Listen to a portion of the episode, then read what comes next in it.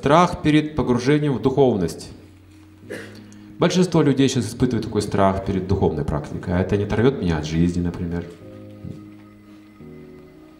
На как я потом буду общаться с родственниками или на работе? Я же стану белой вороной.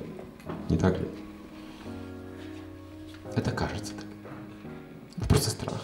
Это, любой страх – это иллюзия. На деле все будет по-другому. На деле говорится так, что пройдете через три этапа. Как только вы станете на духовный уровень практики деятельности, первое, что вы почувствуете по отношению к себе – насмешки. Особенно те, кто вас давно знает.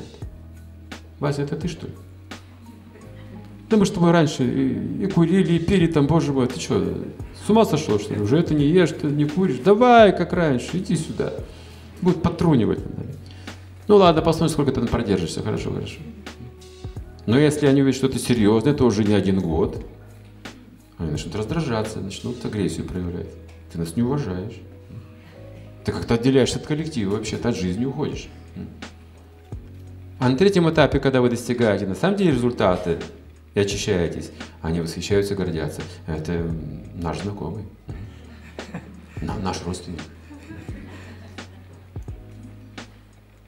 Да, я на себе даже это испытал. Я же давно занимаюсь духовной практикой, все это видел.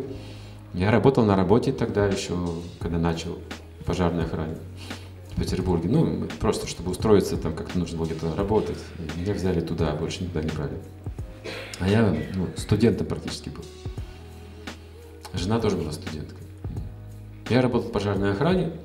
И тут вот Бхагавадгита у меня появилась, там в подпольном Петербурге нашел эзотерические эти все вещи. Ну, их тогда преследовали, все эти линии йоги, вегетарианства, но мне было интересно, я искал и вот начал.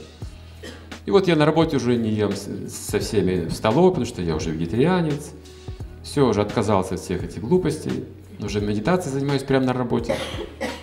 Ну все, повернулся парень полностью. И они также говорили мне, что это ты, это, ты же раньше, ну что, зачем и прочее, а потом ты нас не уважаешь и так далее, и так далее. И уволили меня вообще с, с треском. Это же МВД было, знаете. Меня потом вызвали на ковер и сказали, из-за тебя там весь корол от мяса отказался, ты там вообще хаос на работе устроил, какие-то книги туда носишь вообще. Ты знаешь, что это МВД, она же КГБ контролирует, ты что? Ты там уже в списках вообще. Мы не можем таких работников содержать. И меня с треском оттуда выкинули, с тех пор я не работаю вообще. То есть забыл, что нужно работать и деньги зарабатывать с тех пор. Я до сих пор не работаю, видите. Вот, а потом прошли годы какие-то. Много времени. Ну, у нас там уже центр появился в Петербурге, девятиэтажный. Там. Меня уже знают в разных городах, как бы, ну, известность какая-то. И одна моя знакомая девушка, она пошла книги распространять, по улице гуляла. Любит это делать в Петербурге. И зашла в эту пожарную охрану, не зная, что там работал. А этому книги всем распространил тогда еще. И эти книги им давай рассказать. А, погоди, погоди. Так у нас такой работал один. Вот эти книги он нам переносил. Говорит, кто такой?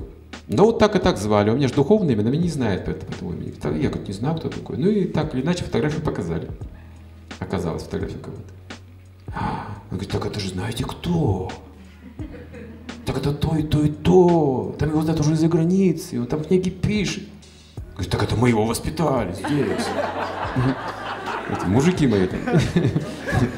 То есть люди потом оценят, что вот в нашей семье, вот, вот в нашем роду он был такой.